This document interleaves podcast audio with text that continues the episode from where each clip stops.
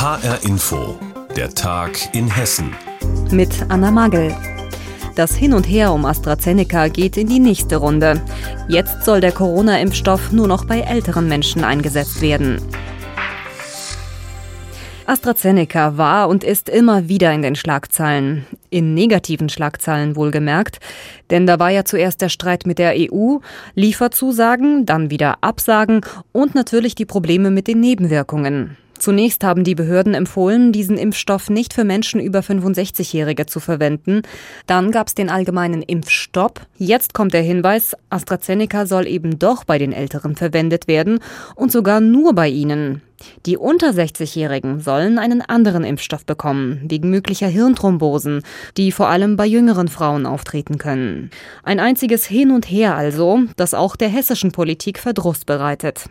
Wie es bei uns mit dem AstraZeneca-Impfstoff weitergehen soll, das berichtet unser landespolitischer Korrespondent Andreas Meyer-Feist. Es sind Tage der Unsicherheit, der bösen Überraschungen. Volker Bouffier ist anzusehen, dass er mit diesem Rückschlag wohl eher nicht gerechnet hat, dass einer der wichtigsten Impfstoffe nicht mehr flächendeckend eingesetzt werden kann.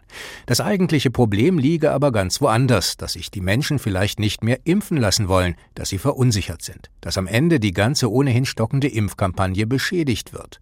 Zweifel will er aber nicht aufkommen lassen. Bouffier zwischen persönlichem Bekenntnis und flammendem Appell an die Bürger. Ich werde selbstverständlich AstraZeneca dann nehmen zum Impfen, wenn ich an der Reihe bin. Das wird jetzt hoffentlich bald mal sein.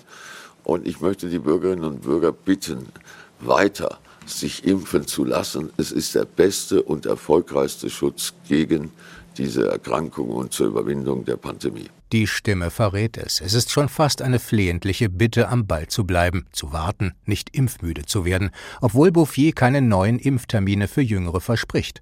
Wann sich die große Masse impfen lassen kann, ist unklar.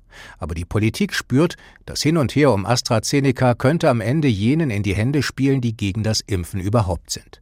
Diese Sorgen sind auch in Wiesbaden ungleich größer als die Sorge, dass jetzt Impfstoff fehlen könnte. Innenminister Peter Beuth sagt, Impfzusagen werden eingehalten. AstraZeneca werde bei Jüngeren ausgetauscht durch andere Impfstoffe. Die Impfzentren werden sich dort entsprechend anpassen und umstellen. Und es ist auch sichergestellt, dass wir keinen Erst- oder Zweitimpftermin, den wir eigentlich mit Moderna oder BioNTech vorgesehen haben, in irgendeiner Form in Gefahr bringen. Die Impfmengen, die uns in den nächsten Wochen auch bei diesen beiden Impfstoffen zur Verfügung stehen, lassen das zu. Worauf müssen sich die Menschen aber jetzt wirklich einstellen? Für über 60-Jährige ändert sich nichts.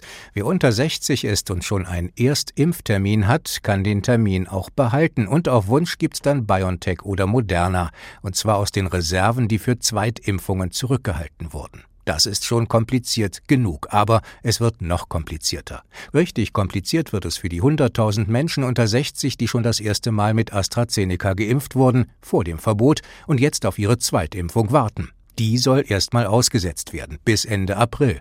Und bis dahin soll geklärt sein, läuft es jetzt wieder mit AstraZeneca oder kann die Zweitimpfung auch von einem anderen Hersteller kommen. Gesundheitsminister Kai Klose sieht jedenfalls keinen Grund, AstraZeneca für Jüngere jetzt in Bausch und Bogen zu verdammen. Dieser Impfstoff soll in Arztpraxen verimpft werden. Die Ärztinnen und Ärzte sollen schauen, wer dafür in Frage kommt. Denn gerade wenn man viele Fragen hat zu einem solchen Impfstoff, der ja auch Verunsicherung ausgelöst hat, ist es besonders gut, wenn man die mit dem Arzt oder der Ärztin seines Vertrauens besprechen kann. Das könnte auch eine Chance sein für alle, die nicht länger warten wollen mit dem Impfen. Die AstraZeneca-Impfung beim Hausarzt könnte jetzt schneller kommen als erwartet. Auch in Hessen wird der Corona-Impfstoff von AstraZeneca nur noch bei Menschen eingesetzt, die über 60 Jahre alt sind. Infos dazu hatte Andreas Meyer-Feist. Das Debakel um AstraZeneca hat Bundesgesundheitsminister Spahn als Rückschlag für die Impfkampagne bezeichnet. Hoffnung macht da der Mainzer Impfstoffhersteller BioNTech. Die Firma betreibt jetzt ein Werk im mittelhessischen Marburg und dort läuft die Produktion rund um die Uhr sieben Tage die Woche. Das Unternehmen geht davon aus, dass in dem Marburger Werk 250 Millionen Impfstoffdosen hergestellt werden könnten, allein für die erste Jahreshälfte. Wie das Ganze funktioniert, das durfte sich ein ARD-Team anschauen. Mehr dazu von Tobias Lübben. Ein unscheinbares, etwas angejahrtes Industriegebäude im Marburger Stadtteil Marbach. Das Schweizer Pharmaunternehmen Novartis hatte keine Verwendung mehr dafür und verkaufte es an ein Unternehmen, das vor einem Jahr noch kaum einer kannte in Deutschland. BioNTech aus Mainz. Jetzt ruhen sogar die Hoffnungen der Kanzlerin auf diesem Werk. Und ich bin sehr froh, dass wir im April äh, sehr, sehr viel mehr Impfdosen bekommen werden. Zum Beispiel, weil wir jetzt ein Werk in Marburg haben. Dort wird laut BioNTech 24 Stunden am Tag gearbeitet, sieben Tage die Woche. 400 Menschen machen mit und eine von ihnen ist Valeska Schilling. Sie ist Molekularbiologin und leitet die Produktion in Marburg. Wir planen für die erste Jahreshälfte 250 Millionen Dosen auszuliefern aus Marburg. Wenn alles rund läuft, dann hat das Werk eine Maximalkapazität von einer Milliarde Dosen pro Jahr, was uns zum europaweit größten mRNA-Hersteller macht. Die wichtigste Zutat für das Impfserum ist die sogenannte mRNA. Das ist ein Botenstoff, der Körperzellen dazu bringt, selbst Teile des Coronavirus herzustellen. So kann sich das Immunsystem auf das Virus einstellen und man ist vor Covid weitestgehend geschützt. Die mRNA entsteht in Marburg in Kesseln aus blankpoliertem Edelstahl, sogenannten Bioreaktoren. Die sind, gemessen an anderen Industrieanlagen, erstaunlich klein, nicht größer als ein Boiler im Badezimmer. Aber sie sind groß, sagt Schilling, wenn man bedenkt, dass die mRNA als Wirkstoffklasse ganz neu ist. Es gibt da wenig Erfahrung, auf die man im kommerziellen Maßstab zurückgreifen kann. Man kennt diese Form der mRNA-Herstellung normalerweise aus dem Labor, nicht unbedingt jetzt für die breite Masse. Die Kessel werden befüllt mit gereinigtem Wasser, mit Erbgutschnipseln des Coronavirus und mit Enzymen. Und die Enzyme stellen dann die mRNA her, wenn alles klappt. Um wirklich in diesem Jahr noch eine Milliarde Impfdosen zu produzieren, müssen viele Bioreaktoren parallel laufen. Schilling ist froh, dass sie jetzt in Marburg erstmal alles haben, um loslegen zu können. Insofern ist es für uns erstmal ein riesiger Erfolg, ein super Meilenstein. Und von hier aus gucken wir jetzt natürlich weiter, dass wir jetzt versuchen, so schnell wie möglich die Produktion aufzustarten. Hoffnungsvoller Blick nach Marburg. Dort fährt gerade die Firma BioNTech ihre Impfstoffproduktion hoch. Und wenn alles gut läuft, dann könnten in dem Marburger Werk sogar bis zu eine Milliarde Impfstoffdosen pro Jahr produziert werden. Infos dazu hatte Tobias Lübben.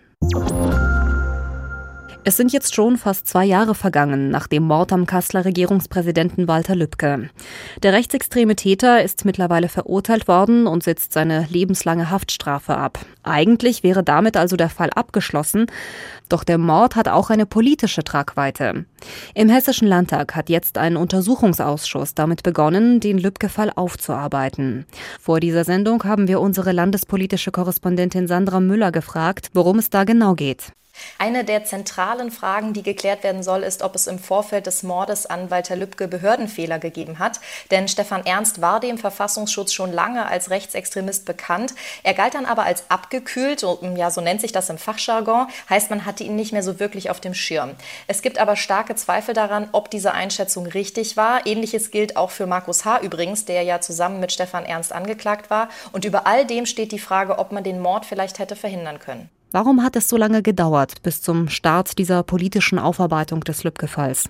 Also der Ausschuss hat schon gearbeitet, aber bisher gab es eben keine öffentlichen Sitzungen, sondern es wurden vor allem Verfahrensfragen geklärt, unter anderem wie die Öffentlichkeit trotz Corona dabei sein kann. Dass es jetzt erst richtig losgeht, hat auch damit zu tun, dass die Akten erst so spät kamen. Denn das Oberlandesgericht Frankfurt, dort hat der Prozess gegen Stefan Ernst und Markus H. ja stattgefunden, das wollte die Akten nicht freigeben, solange der Prozess noch läuft. Inzwischen sind die Akten aber größtenteils größtenteils da. Mehr als 1500 Ordner sollen das sein, also richtige Berge an Unterlagen, die da eine Rolle spielen. Es gibt aber auch jetzt schon Ärger, denn Teil der Akten sind wohl geschwärzt. Das ist zwar nicht ungewöhnlich, aber das erschwert den Ausschussmitgliedern natürlich die Arbeit.